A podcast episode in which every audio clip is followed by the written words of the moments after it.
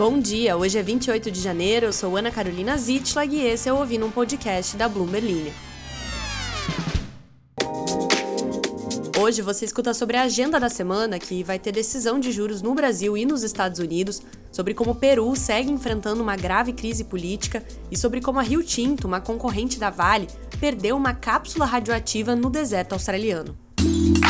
A semana que começa vai ter vários eventos importantes, a começar com decisões de política monetária nos Estados Unidos e no Brasil. O Comitê de Política Monetária do Banco Central, o Copom, se reúne nessa semana e deve manter a Selic estável na sua próxima decisão nesta quarta-feira. O mercado também fica atento a eventuais menções aos riscos fiscais e à meta de inflação no comunicado do Banco Central.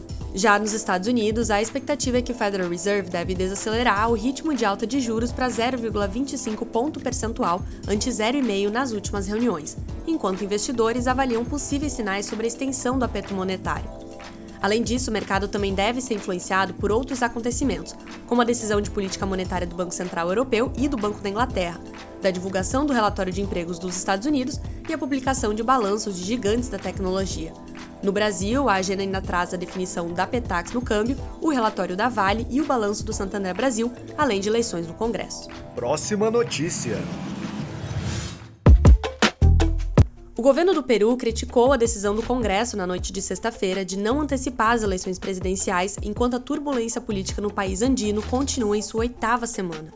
Em uma série de tweets, o gabinete da presidente Dina Boluarte instou os parlamentares a priorizar os interesses do Peru e deixar de lado os interesses políticos. O Congresso peruano rejeitou uma proposta de antecipar as eleições para outubro desse ano. Os legisladores vão realizar uma nova votação em 30 de janeiro mais de 50 pessoas morreram em protestos que pedem a renúncia de Boluarte. Ela, que também enfrenta pedidos de impeachment de um grupo de legisladores de esquerda, assumiu como presidente interina no mês passado, depois que Pedro Castilho sofreu um impeachment em meio a uma tentativa de dissolver. Enquanto isso, um aumento da violência nos protestos ameaça reduzir a produção de cobre no segundo maior fornecedor mundial, com cerca de 30% da sua produção em risco em um momento de baixos estoques globais e preços altos. E tem mais. A mineradora Rio Tinto, a principal concorrente da Vale, perdeu uma cápsula altamente radioativa em algum lugar ao longo de uma rodovia de 1.400 quilômetros através do deserto da Austrália Ocidental. Segundo eles, esse incidente está sendo levado muito a sério. Eles reconheceram que isso é muito preocupante e lamentaram o alarme que causou globalmente. A empresa e o governo da Austrália estão tentando localizar a fonte radioativa que tem entre 6 e 8 milímetros de comprimento e contém uma pequena quantidade do isótopo radioativo Césio-137, o mesmo que causou um acidente em Goiânia em 1987 e que fez dezenas de vítimas. Embora a notícia tenha surgido originalmente na sexta, o envolvimento da Rio Tinto não tinha se tornado público até esse domingo.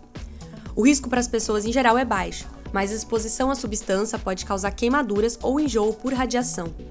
A cápsula incluiu o componente de um medidor usado para calcular a densidade do minério de ferro.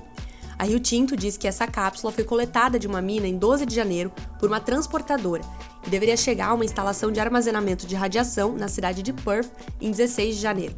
A empresa só notou a sua falta quando o container foi aberto para inspeção em 25 de janeiro. Da Bloomberg Linha, não esquece de se inscrever para ficar por dentro de todas as notícias.